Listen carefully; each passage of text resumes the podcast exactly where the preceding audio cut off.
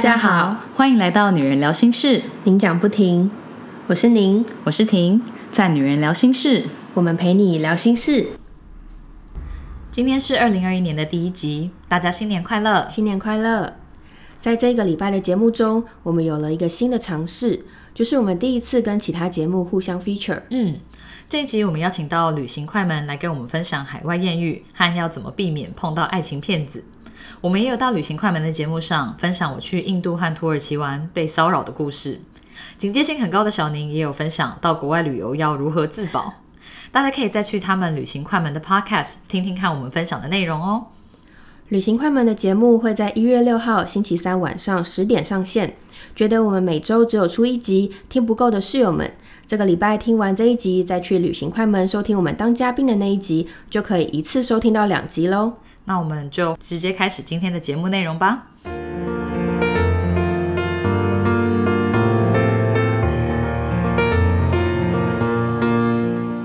之前节目也有请到少数的特别嘉宾来上节目，但是今天更特别的是，我们第一次 feature 另外一个 podcast，让我们欢迎旅行快门。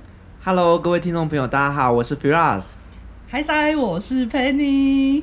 Fira 是我的大学社团同学，然后之前我就知道 Fira 也有开始做 podcast，然后他的旅行的经验非常的丰富，那我们就想说，哎，可以来互相 feature 一集。那之前在讨论题目的时候，就有想说，什么样的议题会是女人聊心事的？女孩们也有兴趣的，所以 Firas 就说他可以聊聊台湾女生遇到爱情诈骗的种种故事，真的是非常的克制化，真的。那 Firas 之前是在土耳其有待过比较长的一段时间嘛，所以今天的节目应该主要有一部分都会分享他在土耳其的所见所闻，就是台湾女生是如何被骗，或是你要怎么样才不会那么容易被骗。对，我曾经在土耳其那边待了一年多的时间哦。那在那边其实跟很多嫁过去当地的台湾太太关系非常好，然后呢。他们呢，在当地也都会去分享一些，在网络上分享一些他们的一些结婚故事啊，或者是当地的一些生活，那也就会吸引了很多就是台湾的女生的关注。那后来他们也都会跟我分享这些，就是台湾女生被骗的故事。所以呢，我就想说，刚好今天来上女人聊心事嘛，那我们就来聊聊这些台湾的女生遇到这些爱情诈骗的故事，这样子。对，那我就直接开始了嘛？好。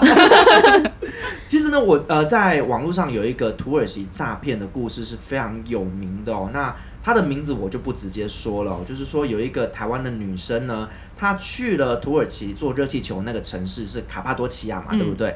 那她她在当地呢就认识了一个很浪漫很浪漫的土耳其男生，他就 fall in love，然后呢，最后他就决定花钱，然后出资，然后他们就在。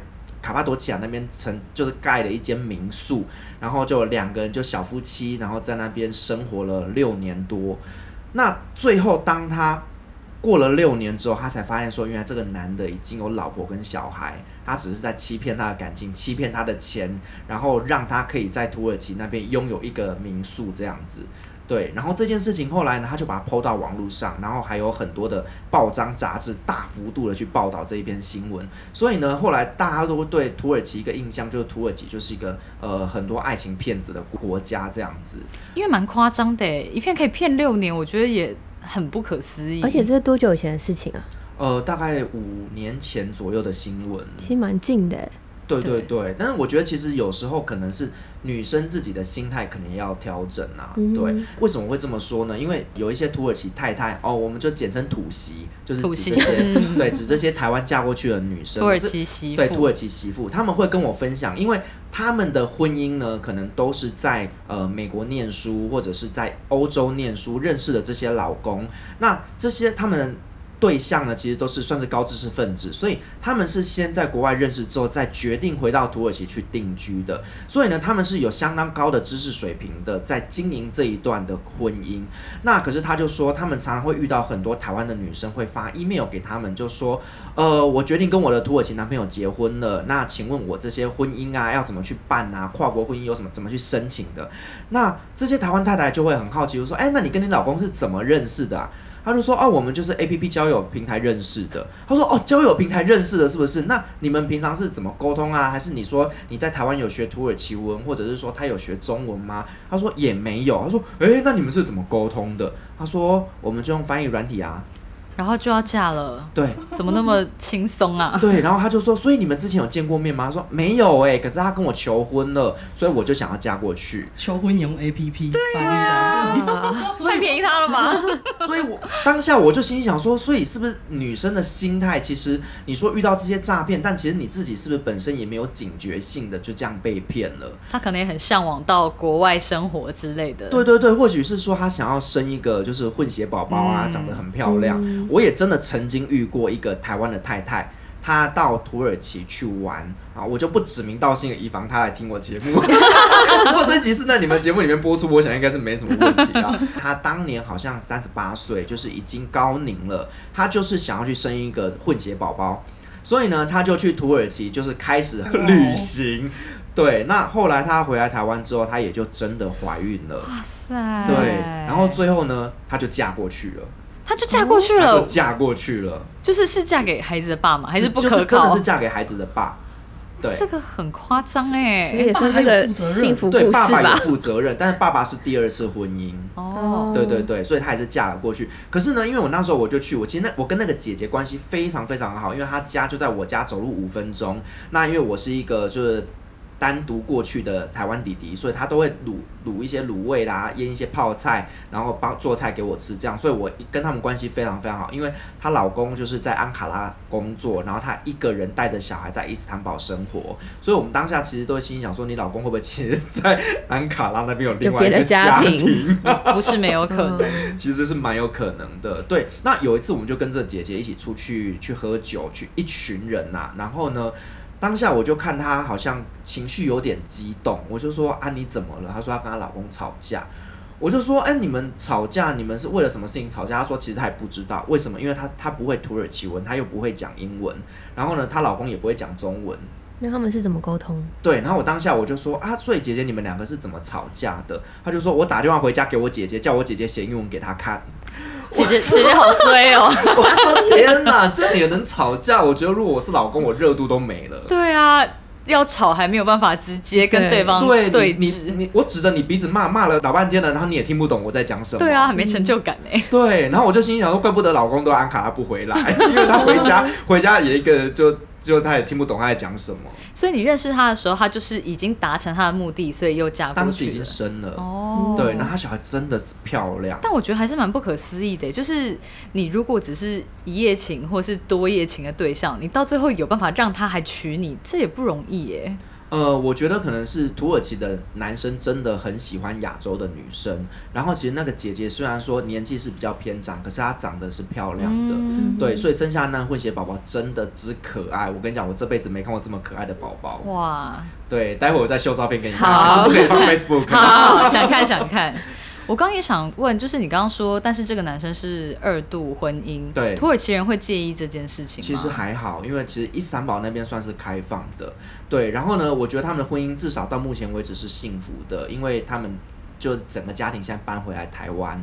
对，然后呢，就一起经营了一个小小的店。哦，对，所以其实证明当时她老公并没有在安卡拉那边有第二个家庭，或是决定斩断那边的关系，决定要来台湾。对，可能这个老婆比较有钱。真的，好坏哦，我。这样听起来，土耳其真的还是算是蛮开放的，因为你也有说，就是他们对同志也是有包容度的。对对对对对，所以其实土耳其，因为我觉得他们是在欧洲，他们伊斯坦堡毕竟有一一部分是在欧洲，然后那边有非常多的欧洲文化进。来，所以他们是相对开放的，嗯，对。那但是我们也曾经听过很多，就是台湾女生过去那边发生一些很荒谬的鬼故事啊，例如说，就是坐公车，然后遇到一个很帅、很帅、很帅的的司机，然后就 fall in love，然后就嫁过去给司机了。对，可是呢，呃，台湾的薪水跟土耳其的薪水是完全不能比的。以土耳其人的薪水，司机一个月的薪水大概是一万两千块台币。什么？在那边可以，在那边不可以，在那边不可以。我我曾经呃跟一个土耳其的商人在喝茶的时候在聊天呢、我们就说，哎、你们土耳其这样子一杯咖啡就要一百块台币，以你们的薪水到底是怎么生活的？对，他就跟我说很难，然后他就举例说他们，他开始跟我聊他们的薪资水平嘛，然后呢，他就指着咖啡厅的这这些 waiter，他们就跟我说，他们不是生活，他们是求生存，因为他们一个月的薪水不到一万块，对，所以他们可能都是呃三四个人住一间小房间，然后就真的只是为了求生存而已。对，然后再加上因因为伊斯坦堡那边有很多的叙利亚难民进去之后，那个整个的工作市场整个就是被打坏了，因为难民他们很便宜，对对，所以呢，整个薪资就又又越来越便宜了。对，那再加上土耳其这几年经济不景气，所以土耳其真的很不好生存。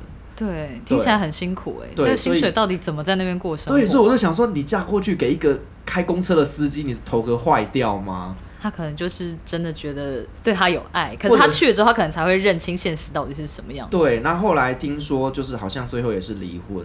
对，所以其实我们在当地也看了很多，后来结果都不是很好的婚姻状况。嗯，对，可能就是在当下被冲昏了头，嫁过去之后，最后才发现说，其实这个国家的男生并不是像他们想象中是这么可靠的。嗯，嗯像你那个姐姐幸福快乐的例子，应该算是蛮少的。真的是蛮少数的，不过也是因为她老公算是会赚钱的。她老公其实当时的薪水大概一个月都有七万块台币左右，以土耳其当地来讲算是很高薪的阶层。啊，对，可是她他很会挑哎、对，可是当她后来选择放弃土耳其那边薪水来到台湾，其实我觉得这个姐姐压力可能更大，嗯。因为她必须要养她这个老公，因为土耳其男生来台湾语言不通，我真的不晓得他们能做什么。对啊，又不能教英文，有些可以，有些英文程度好的，他们真的是可以当那种什么幼稚园呐、安亲班的老师。可是如果说他真的也英文也不好，他可能就真的只能去土耳其餐厅工作。对对对，嗯对，最近台湾土耳其菜也是越来越多。Firas，我想问你，像你刚刚讲到说，很多台湾女生就是可能才见几次面就 fall in love。那我想知道说，呃，以你对那里男生的了解，土耳其男生有没有什么很特别的招数，然后可以很快的撩到妹这样子？哦我跟你讲，土耳其男人是我觉得这全世界上最会撩妹的民族。最会撩妹哦，这么对厉害他！们真的很厉害哦。例如说，有时候我们观光客去那边嘛，那请人家帮我们拍照，他可能这样拿着相机之后，就会变成是自拍，然后就是哦所有的照片里面就变成是你们是合照。对，对，本来你只是请他拍照，最后变成是合照。很会 这。哪招啊？对，就是他们就是很很会这样子。好，然后呢，再来就是他们就是很甜言蜜语，然后很会送一些小东西。然后呢，他可能会说：“我知道你明天就要走了，那这个小东西送给你，里面我放着我的照片。然后以后呢，就是你看着它就会想到我。然后我就心里想说：你他妈，我没有想要想到你。对啊，就像那种照那个新形项链打开就会有一个人头那种就是你知道那种？old school 的那种，对对对。可是他们就很会玩这个，然后然后呢，他们就是会去玩很多的爱，就是爱人的角色设定，对，然后就说下个月你这再过来，你就会是我的女朋友了。然后或者是拿着相机说，可以请你帮我跟我的未婚妻拍个照吗？哦这真的是我现在有点懂，就是如果像你说土耳其的年轻男生，就是真的是又高又帅。眉清目秀，我觉得这样讲的确是女生，而且尤其在旅行的时候，你是很开心、很愉悦的，你就会心花怒放。对，然后可能就是女生可能多多少少对于一些异国的艳遇，可能都还是会抱着一个期待，然后尤其是对方长得又是这么帅气，我跟你讲，真的很容易就中了啦。重点是帅哥，对，真的真的很容易就会中。然后呢，另外呢，他们就是会会那种呼朋引伴的，让你觉得全世界人都知道说，哦，他在追求我。对，例如他就会跟你说，啊，你你今天晚上我可以推荐你去这个餐厅吃饭啊，可以去哪里去哪里去哪里。然后我跟你讲，这些东西全部都是设定好的套路。对，例如说你去餐厅的时候，那 waiter 就会走过来说，请问你是谁谁谁的朋友吗？他有交代这个东西要送给你对。啊，怎么这么夸张？我跟你讲，那整个都是套路。我跟你讲，全部都是 say 好的。对，然后你就会觉得说，哇，好像全世界的人都知道他在追求我。我觉得这种比较比像是电影里面要求婚的桥段才会，就你去每个地方，然后大家都一人拿一支玫瑰给你，或是对你甜言蜜语，他们还没有追到就用这种招数，以后怎么办呢、这个是不是特定很会骗，或是特地比如说长得特别帅、很花的那种人才会做的？我我觉得无关帅不帅，就是土耳其的男人对自己都是非常的有自信。听起来是对，每个人都对自己超级有自信，然后我觉得可能也是电影看多了，他们就很会模仿这些情节。但是电影真的跟在用在现实生活中就觉得太浮夸嘞。对对，我跟你讲，他们他们真的很夸张，有时候因为土耳其人呢，他们就是大家都在讲说，他们就是一个蚂蚁来着的一个民族哦，不只是甜食哦，吃的很甜，可是他们的嘴巴更甜。真的。对他们还有那种土国情话，哦我跟你讲，那个真的是会让你听到起鸡皮疙瘩。哦，对，那你例例如说你今天走在路上，然后呢，你就会听到有人叫你 Janan Janan Janan，那你是外国人，你是听不懂啊。可是 Janan 在当地是亲爱的，你是我的生命。对，太夸张了，你只是一个路人，他会跟你说你是我的全部，你是我的生命。我跟你讲，这就是土耳其男人真的是真的是很厉害。我还以为那是早餐店阿姨说帅哥美女的概念，没想到更肉麻。对啊，我跟你讲，这真的是很厉害，而且我我之前在那边有一些人跟我分享，就是那些土耳其男人很常会讲一些让你起鸡皮疙瘩的话，那我就来试讲几句，看你们有没有中。好啊，OK，来来来，试看看好不好好？好来来，好，呃，当我闭上双眼，我看见了你；当我睁开双眼，我正在寻找着你。怎么样？嗯，我当下反应应该就是傻眼。就冷笑一声。对，可是我跟你讲，这这个真的是他们那类似那种什么情话那个诗篇出来的，对，有没有我想说是那种什么小说里面的情话。那我跟你讲，真的就是就就是这种东西哦。例如说，好了，再来一句哦，就是每当想起你，我都会在心里画一颗星星。那你知道我现在心里有几颗星星吗？呃我已经拥有了整片星空。哇，好会哦，真的好会。对，他对他们讲描述是蛮有画面的感觉。对，所以我跟你讲，这些真的是台湾男生需要学习的。台湾男生应该真的完全没办法讲出这种话，连女生听了都会觉得有点呃。对，那就我就觉得说，土耳其的男生他们可能都有受过专业的训练，就是可能从小就是要阅读这种情诗的书的诗篇这样。对，我想说，为什么他们会人都是这样啊？还是他们觉得好用的招，男生也会互相交流吗？我觉得可能都会互相交流。对，啊，不然怎么会每个人都这么柔情似水？我觉得听起来跟台湾男生风格差太多了吧？就我跟你讲，他们真的是每个男生都会。可是像你刚刚说的这些话，他是针对他的另外一半说的，还是他是对所有的女生他都会他都可以讲出这样的话？我觉得只要是想把的，什么女生都会讲出这种话。哦，对，那你这个清单是从哪里收集的？对。是你自己亲耳听到的？没有，我就是哎呦，当地的一些朋友跟我分享的，因为它真的是土耳其文，因为我们在当地念书的时候，我们就要去阅读一些文章，然后一些土耳其朋友跟我分享的东西，我当下心里想说这是什么东西，大概是他们的情歌三百句之类的。对，那我觉得土耳其人其实他们对于亚洲女生真的是抱着很大的憧憬哦，主要就是说，呃，亚洲女生她们可能会觉得，哎、比较容易上手。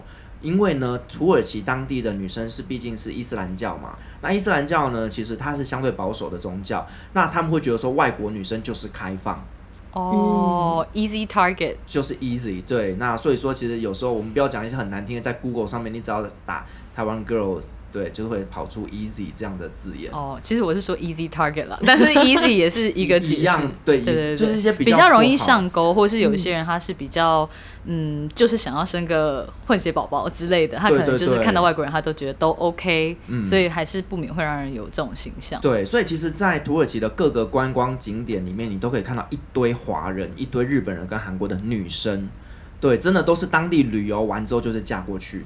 所以呢，他们在当地甚至呃，我记得有一次我在费提耶，费提耶是做滑翔翼的一个地方哦，基本上那边的飞行员百分之八十的女朋友都是亚洲人。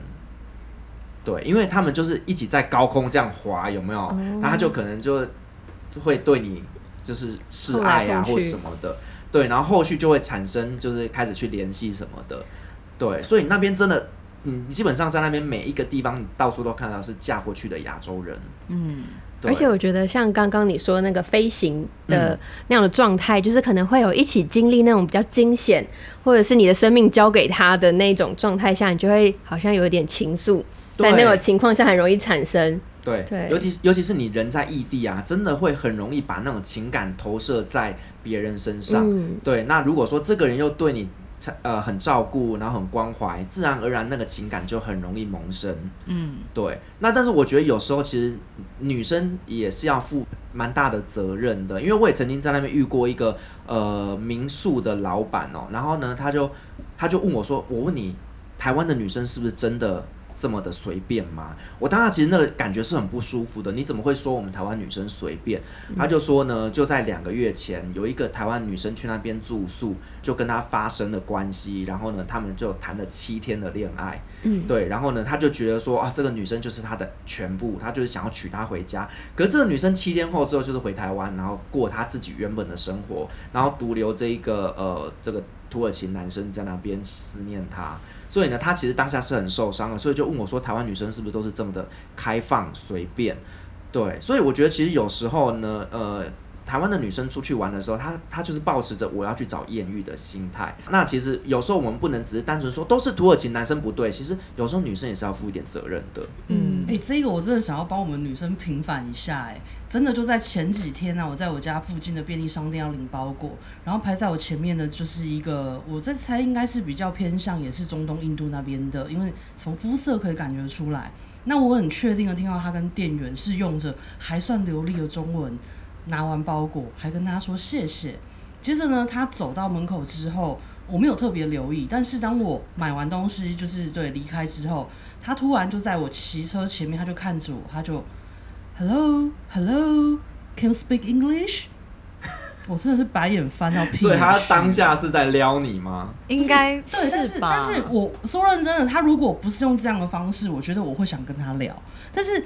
你前面你对，因为这么流利的中文，对呀。然后通常如果会说，哎，Can you speak English？至少是表示说他不会英文，但是他想跟你聊天。对啊，不然看到你，他应该是讲中文吧？对啊，所以我觉得台湾女生有的时候并不是随便，是他们有的时候没有。我觉得情境的不一样，嗯，对，因为你今天去国外，有些人确实是想要去放松、relax，在那边就是反正大家都不认识我，他可以去解放自己。可是你说今天可能。反过来，这些中东的男生来到台湾，他也是同样的心态。嗯，对，所以我觉得这个东西并不是只说男生或女生的对错，而是在当下那个情境会发生的事情。对，像佩妮讲刚刚的例子，应该就是那个外国人也知道他自己的优势在哪里，就是很多台湾女生喜欢英文讲得好的男生嘛，尤其他就生一个外国脸，所以他要钓你，他当然是先用英文开始。那你可能英文不通，他才他就会立刻切换成中文模式跟你讲话，也是有。他完全没有想到，他刚刚就是你知道，我是排在他后面，他没有料到你，对对对，他不知道你已经知道了，嗯，对，所以他的招就不见得会有用。对，那其实说像出国旅行，其实我觉得有些时候真的是要啊照顾好自己的安全哦，尤其是亚洲女生在中东国家是真的很容易会被人家盯上的。嗯，那当然不只是女生啊，男生也会。像我曾经就在伊斯坦堡那边，我就被骗了三万八千多块台币吧。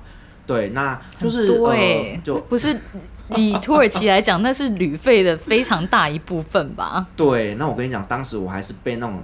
硬汉就两个壮丁压着我去 ATM 操作零钱，这太可怕了吧？对，当下真的很可怕。其实那一次的事件就是发生在呃有一次我一个人去土耳其旅行，然后我刚跟学妹就是一起吃完晚餐，然后各自回家，然后我就在蓝色清真寺前面拍夜景，因为蓝色清真寺晚上非常的漂亮。那我就在那边拍照之后呢，就有两个土耳其的男生跑来跟我聊天。那他们就是说，哦，他们是来伊斯坦堡这边参加同学的婚礼。那婚礼结束了，他们明天要回安卡拉，然后就开始跟我聊天，聊了大概半个小时吧，让我彻底卸下心防。然后呢，他就说，哎，那我们要去吃饭，要不要一起去？然后我说，哦，好啊，吃个饭而已，就一起去。然后就带我去一间酒吧，然后呢，就就开始这样聊天喝酒啊，聊天喝酒，然后就有小姐就上来了。对，然后你当下你会想说，哦，就是。有有小姐就是陪你聊天喝酒，那大不了我们就是付这些小姐的酒钱嘛。所以当下我也是觉得 OK 是可以接受的范围，因为其实当下我的呃 薪水还蛮不错，我觉得我应该花得起。OK，那当下我就好跟这些小姐开始在聊天，但是我有一点点就是知道说要小心，就是不要去。碰这些小姐，以免之后会产生一些纠纷或什么，所以我就是很克制，然后我也不敢喝醉，就是我的酒都是那个土耳其的那个叫狮子奶 Rocker，就是我就是慢慢喝慢慢喝，可是小姐们她们就会一直喝一直喝，对，然后最后结账的时候我才发现说一杯酒的价格是一百块里拉，以当时的物价来讲的话，等于是一小杯酒啊一千两百块台币。这太坑了吧？对，就是等于是两种价格。因为我后来在那边居住，我知道其实，在当地的价格，一杯酒大概就是十块、二十块钱里拉。对，然后他当当下是收我一百块里拉。太扯了。对，然后呢，因为我就手上哪有这么多现金啊？对，然后我记得那时候好像是偷偷要付三万八千块台币吧。天哪！对，然后就两个人架着我去 ATM 领钱，因为他也不让我刷卡。然后后来呢，我把这件事情写在 Facebook 上面之后，你知道下面的人留言是怎么吐槽我的吗？学弟，你以为你在今天讲这件事情，我们会相信吗？那我就看一下啊，四月一号，明明是自己吃亏的故事，但是因为在错的日明明是想要分享一些很凄惨的故事，结果因为刚好又遇到愚人节，学弟，你以为你讲今天讲这种事情，我会相信吗？被歪楼了。对，但是因为这件事情呢，后来就是在我们公司内部有很大的流传，所以呢，全公司的人都知道我被骗了三万八。真的很夸张啊！对这大概是十倍吧。对，大概是十倍。对啊，不然你去吃个饭，就算有叫比较多酒，或是有小姐陪，他可能是把小姐赔的价钱算进去，但是你又没摸。因为其实，在当时，呃，我因为我以前的工作关系，确实我以前也陪老板去过酒店，那也也是去真的有跟小姐喝酒过，但是也没有发生什么样一些比较深入的行为。可是我大概知道台湾的那个，你笑什么？我在笑深入的行为。我只是想要把它有画面。对，OK，就是我，所以我大概知道说，呃，所谓的藏酒点，它的大概呃 range 的费用会在哪边。所以我当下知道那个价钱，我就心想说，哇靠，怎么可能？对我在台湾，我开洋酒的价格都没有这么高。对，所以当下就是真的是被诈骗。然后后来我有几个同事去土耳其玩的时候呢，他们就说他们也有遇到，可是因为感谢有我这个故事，他们知道那是骗人的，哇，你真的帮了不少人呢。对他们这样子要怎么防啊？就防不胜防啊。就换一个地方吗？还是怎么样？啊，就是后来其实这件事情也有上报纸，就是我不晓得是不是骗我的这个人哦、就是我记得有一个旅行社的一个团员在当地被骗了，也是好像骗了大概三四万块，然后回来台湾之后呢，他就去告这家旅行社，然后旅行社说关我屁事啊，对你自己自由时间你要去那个地方啊，你被骗你来告我，这不合理。对，那因为这件事情闹得非常大，所以呢，其实大家就是要提高警觉。今天不管是在土耳其还是在任何一个国家，都有可能会发生这样的事情。对，然后他就是所以说不不是只有女生会被骗，其实就连男生也很容易会被骗，嗯尤其是亚洲男生，真的很容易会成为肥羊。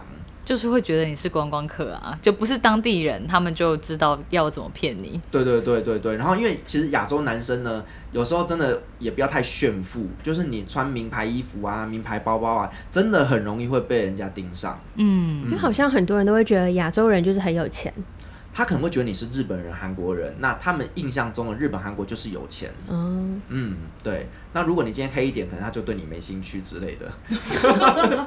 因为一般人比较会遇到的，应该就是普遍来讲，就比方说去大市集或者什么，就很容易会被哄抬纪念品的价格这种，那种就是一般人你可能也不知道实际价格是多少，那种就摸鼻子就算了。但是像你那种是。大家比较少遇到，但是那真的是别没办法防，因为东西顶多你听到太贵，你就不要买就好。但是那个酒你已经喝下去了，或食物你已经吃下去了，那要怎么办？对，而且你知道他跟你的聊天过程，这是慢慢的把你引进来，让你就中了这个圈套，然后你还不自觉。对，因为一直都听人家说土耳其人很友善，很友善，所以我也没有想那么多，觉得说哦，就是一个年轻人跟我在聊天，然后一起去吃饭，然后一起喝个酒，然后呢叫了几个小姐来陪我们聊天，然后就中招了。他削你一顿就够了啊，后面也不用再跟你当朋友，就削一顿就够了。对，然后甚至我都觉得后来的那计程车司机也是他们套招套好的。对，还有后续，对，就是后续我说我要回家了，他说啊没关系的，我送你回家，我送你回家。你知道当时我又我真的只想回家，所以他们说好你要送我回家，我跟你走。然后但是我 Google Map 就有打开，我要确保他是真的在正确的道路上。结果呢下车之后呢，他们就是是他们喊价，而不是司机喊价。喊价的真的很可怕、对，因为他们欸知道我不会讲土耳其文，那个时候还不会，那个时候还不会，他们知道我不会讲土耳其文，他说他说我帮你叫车，我送你回家。对，因为当时我真的我也怕，我也慌，所以后来连计程车这个都被他们削了一顿。天哪，好惨哦！就是有油水的地方他都要刮。对，所以其实他们这整个就是诈骗集团，就是可能是以这个酒店为出发点，然后养了一群就是那个前客去到处去招揽客人这样，子。每个环节他都可以。对，然后整个全部都是套好招的。对，所以我只能说防不胜防，大家要提高警觉。嗯嗯，那你觉得会土耳其文之后有有效的杜绝一些骗子或者是会被骗的情况吗？呃，我觉得就是学会土耳其文之后，可能像你刚刚讲的说，在大市集里面被哄抬物价这件事情是不会发生的，因为我会知道当地这个东西的原本价格是多少。嗯，对，然后我也会用土耳其文去跟他们杀价，所以在价钱上被骗这是不会遇过。可是我也曾经遇过，就是坐计程车啊，反正我坐计程车一定每次坐都被骗啊。而 且就算你已经知道会被骗，还是会被骗。对，就是你知道就是会被骗，然后你就还是得被骗。对，例如说有一次我们坐上计程车，然后呢，你最后要结账的时候，你拿了五十块钱给他，结果呢，他会跟你说啊，先生你不好意思，你拿错了，你给我的是五块。然后你当时说哦，不好意思，我拿错了，然后再把剩下钱补给他，然后你就等于是多送他五十块之后，又多付一次车钱。哇而且这也是死无对证啊。对，死无对证啊，所以你知道，真的是你你你你当下你只会想啊，不好意思，我拿错了，因为你是外国人，他可能你可能会想说，哦，我钞票看错数字了，对，对，但你怎么知道呢？可是我跟你讲这件事情，就连我学会土耳其文之后，我还是被骗了两次，没有办法避免。就是你防不胜防。可是我后来学会了一招，就是呢，当下拿钱给他说五十块，哦，让他看清楚，这边有有有一个零，对我说五十块，你就知道这个就真的是五十块，你就没有办法骗我。真的，这也是花了很多学费之后才学来的招数。真欸，的，就是你知道土耳其人就是骗子，也没有啦。我觉得土耳其是是一个好的国家，可是呢，在观光景点真的要提高警觉，因为每个国家的观光景点都有很多骗子。对，嗯那你如果说是在一般的住宅区啊，或者是当地人生活的地方，其实就很单纯。嗯，嗯，因为你在中东也有待过嘛，因为我记得我朋友之前以前去埃及，他就是也是他就是想要骑一下骆驼拍照，但他就是很怕那个老辈会骗他，他就一直跟他讲价，他就说那就这个价钱，那就这个价钱，后来他就逼他用他们的神发誓。好像是逼他用阿拉发誓，就是你对阿拉发誓，你只会收我就可能五块美金之类的。后来他就是有全身而退，但我想说，一定要用到这么偏激的方式，才能确保自己不要被骗吗？因为埃及骗子也很多哦，吧？埃及基本上会讲英文的都是骗子。天哪，那怎么办呢？埃及基本上像你刚刚讲的骑骆驼这个故事，就是骑骆驼，他就是呃骑上骆驼一个价格，下来骆驼又是一个价格。哦，那他可能是跟他讲说，那你总共只能收我多少钱，不是上下都分开。对，就是你给他钱之后下来，他要再削你一笔，你没付他就不让你下来。就一直在骆驼上在骆驼上，可能还会叫骆驼这样子，这样起起伏伏，起起伏伏对的下。对对，然后用时间还有在计价这样。对啊，因为像埃及真的就是骗子非常非常的多，像呃埃及金字塔有一些是可以进去里面的，就会有人在洞口那边跟你收门票。你进去玩之后很开心哦，拍完照之后回家，然后就才查一些网志之后才知道说原来根本不用钱，哦，假装是售票员，但其实那边根本就不用钱。对啊，我觉得那些地方都很有文化，所以真的会很想去。但是想到要一直提心吊胆跟提防自己被骗，那心里真的会觉得很不舒服哎、对对对对对，像呃埃及的那个大市集一样，他们就是第一个一定会哄抬物价。那像我也会讲阿拉伯文，所以我每次都开始用阿拉伯文跟他讲说，我住在这边住了十年了，你再骗我看看。哦，对，所以就像我我讲语言通，所以我唯一的优势就只是在于这些价格上不容易会被骗，可是他们的骗术还是很多。真的嗯，手段不断的在改变，这样。好厉害哦，他们也是会推陈出新。可是像刚刚讲到那些观光景点，如果说是跟团的话，是不是就会减少发生的几率会减少很多很多？很多，可是有时候因为我们跟团，我们还是会有一些自由时间。对，对，那这些是自由时间，你就真的是很难防。嗯哼，嗯，你只能稍微提醒他们一下哪里比较容易被骗，比方他们自己去买东西，那就没办法啦。对对对，就像我们之前几集的节呃，我在我自己的节目里面就有分享到，就是去埃及，然后呢，你要去买一些呃零食或者是一些餐点，然后呢，他会跟你说十块钱埃镑，就我就跟他说，你墙壁上明明就写一块钱埃镑，就直接也是十倍他，就是觉得你看不懂，对，可我就就说我看得懂啊，你上面就是写一块钱，你怎？嗯因为我自己知道这东西的物价就是这样子，不然观光客去也可能会觉得说啊贵一点不会就算了，但是其实当地物价根本没那么高，他就是直接赚十倍。对你当下会觉得说哦十块钱不贵啊，嗯对对，可是实际上在当地真的是非常贵。对，嗯已经已经是好几倍的价钱了。对对对对对，所以其实呢，我觉得那亚亚洲人去中东玩，真的一定要提高警觉哦，因为他们当地也不只是中东，我觉得这些相对比较贫穷的国家呢，他们就是需要钱，所以他们会想尽各种办法来骗钱，这样子。对我觉得还是有差，因为如果是比较先进国家，它比较多公开的定价，你看你就都知道是多少钱。但是有一些地方它就是根本没有特别写，都要问的，那就是完全没有基准。尤其是那种市集，它根本不会标价钱在上面呢、对对对，市集就是你从第一家问到最后一家，价格通通都不一样。对，我觉得那样子真的是压力很大。所以如果说有比较可靠的向导，至少可以带你去，比较不会那么容易会被骗的，或者是嗯价钱都会知道，这件是比较优惠的这样。对，像我后来在土耳其，我也比较少去有顶大市集，因为有顶大市集那个价格就是给观光客的。那我们当地的人可能会去呃香料市集，或者是直接去百货公司买，因为这些的价格标签就是一致的，就比较不容易被。宁愿去百货公司，也不要去会哄抬物价的对因为宁可是百货公司，因为百货公司也是给当地人逛的，对，所以那个价格反而是合理。我那时候要去土耳其的时候，也是有做一些功课，所以我后来好像也都是在香料市集买，嗯因为就知道有顶大市集就是都是骗观光客的，对对对对对，香料市集那边相对比较是当地人在购买的。嗯，嗯，就不会到这么夸张。对。那 Penny 像你是就是以专攻日本或者冲绳为主嘛？那像他们那边是不是也是民风比较淳朴，或是比较先进，就比较不会碰到这种被骗的状况？哎、其实这个就有趣了，就是我像我跟我跟您也是双鱼座，那像我们有聊到，就是说，呃，您可能是出国非常的谨慎，那可能会很担心。那我选择就是说我都会事先选择让自己不会有危险的地方。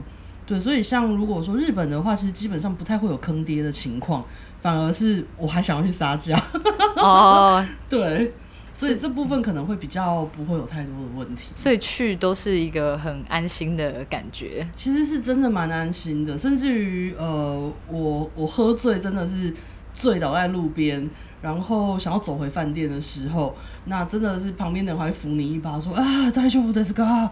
对，那其实就会觉得是真的还蛮安心的啦。嗯可是当然还是有少部分区域要先做好功课，是不要去踩雷的地方。对，因为也是有比较危险的地方。像是什么？像我主要也是在网络上搜寻，像是其实可能我在九州，特别是那个福冈，福冈市区就真的可能相对于如果说是比方说哦佐贺啊，或什么嗯、呃比较偏远或者是比较不是这么大都市的地方来讲，福冈听说好像就真的比较可怕。是比较容易会碰到意图不轨的人吗？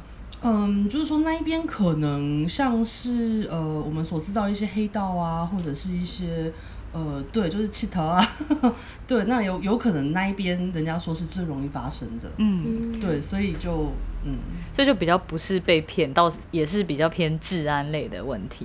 对，所以我我觉得我不会选择去一个让自己还要都出国想放松了，但是却还要这么提心吊胆，反而选一个就是 totally 不用想太多，然后彻底放松、彻底扛这样。而且你又会讲他们的语言，就比较更没有沟通上的问题。哦，这个是没有，就可能也是比手画脚这样，就是然后稍微懂一些些的，他们会用用字的逻辑或者是一些字词。嗯，那特别是像日文的话，因为它其实很多有外来语翻译，所以我们其实只要用一个很破烂的英文的角度，对，每个音节都讲得很清楚，它就大概就是日文了，这样子。对对对，就是把它讲得很非常的没有卷舌音，很平稳。那其实那个那个就有有一些都可以猜得出来。嗯，就都可以沟通。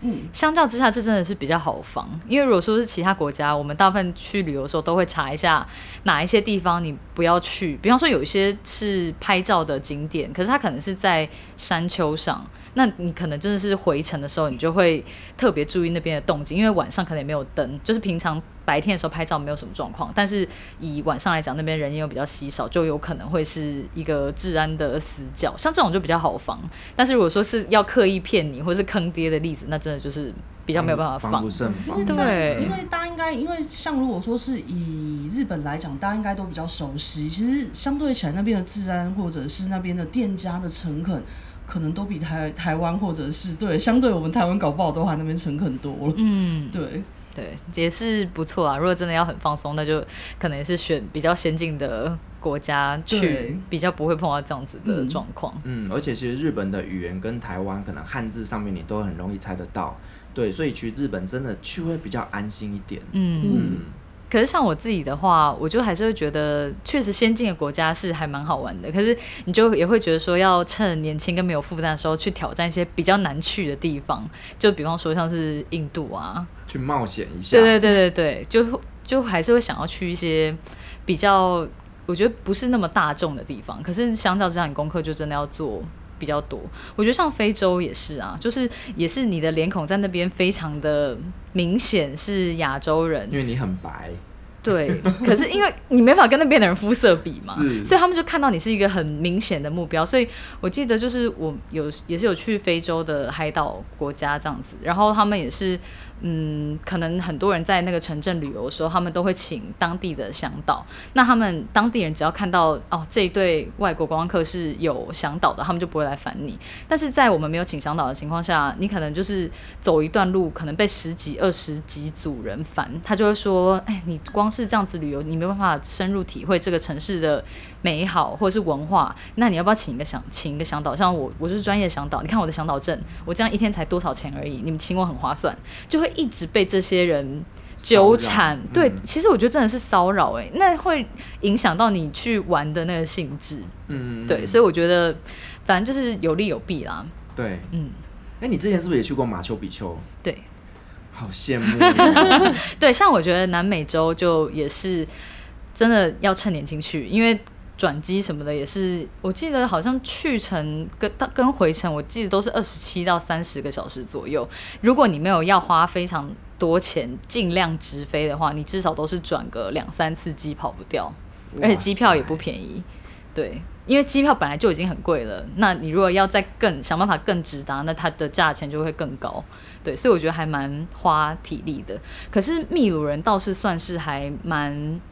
脚踏实地的，我记得在那边就比较没有被骗的例子，他们就是比较诚恳。我觉得之后可以再邀请你来旅行快门聊一集马丘比丘的故事。哦，可以，因为我觉得去南美洲也是，嗯，我是很喜欢他们那边的文化，就会觉得说跟一般的国家比较不一样。而且我到那边印象很深刻，就是他们的那个地貌，它也是红土，你就是其实你比较在其他国家不会看到那种颜色的土壤。对，然后那边也是有沙丘，就是也是有沙丘或是沙漠里面的绿洲啊，嗯，所以去那边真的是对那边印象还蛮深刻的。嗯，好，改天再请你来跟我们聊一下。好，没问题。OK。那我想问一下 Firas，就是你有没有建议，像台湾女生如果要出外去旅行的时候，有没有什么样是比较不容易被骗的方式，或是保护自己的方式？我觉得首先呢，是你自己心态上面要去调整，就是不要抱着说哦，我去那边就是想要找到。一些艳遇或者发生什么样一国异国恋情这样子，因为如果你有这样的心态之后呢，其实这些土耳其的男生或甚至其他国家的男生，他们的这些甜言蜜语很容易你就会中招。对对，因为你本身已经带着这个幻想而过去了，所以其实这样很容易你就会遇到这样子，例如说像诈骗啊，或者是这种情感上的纠纷。所以我觉得第一个是你自己心态上面一定要先调整好，然后再来就是说，我觉得可能在穿着打扮上，你一定要先做好一些保护自己的部分，例如你不要穿过于裸露。或者是呢，一些贵重物品放在身上，就是摆明了就是我我就是肥羊，肥羊，然后快来宰我。或者你你穿的很裸露，就是摆明了就是我是要来这边就是玩发展一些关系的。对，所以其实就是第二个就是你自己本身这个也是要保护好你自己，然后再就是尽量如果说是去一些比较落后的国家，看就是找个男伴来来陪伴，那或者是说你干脆就是呢呃跟团或者是一些。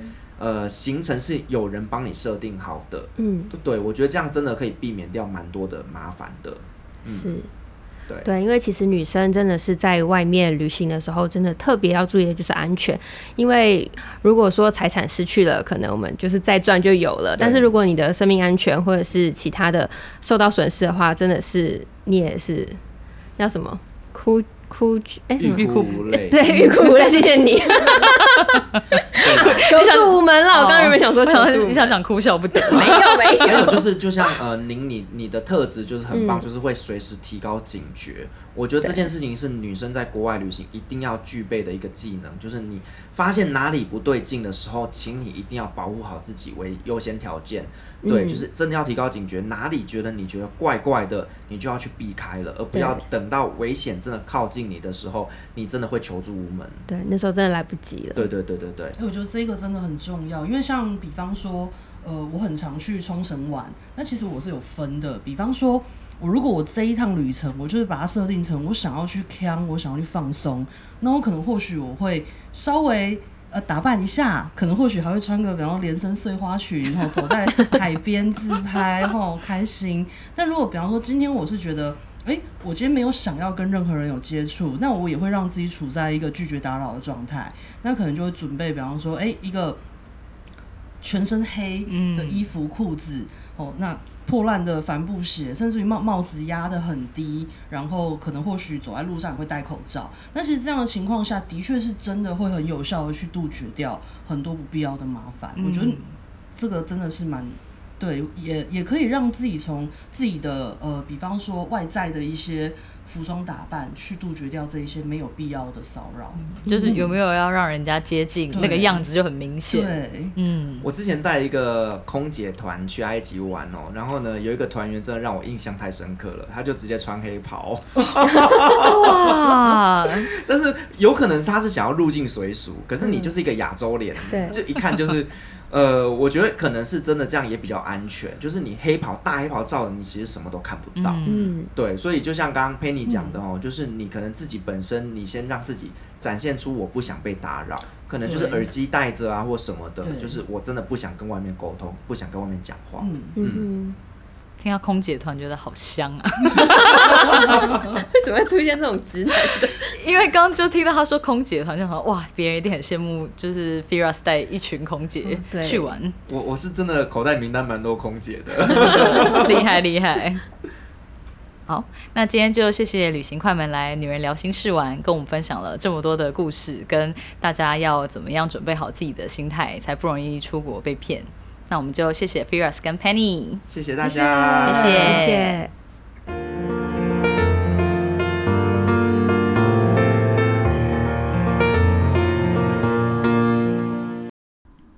在节目的最后，我们来分享一下这周的听众留言。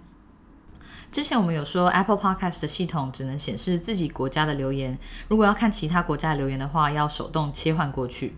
不过，透过 Chartable 这个平台，有帮我们捞到国外的留言，不然真的是不知道隔多久才会发现。对，旧金山的雨有留言，标题是“节目制作用心，是我日常生活的必需品”。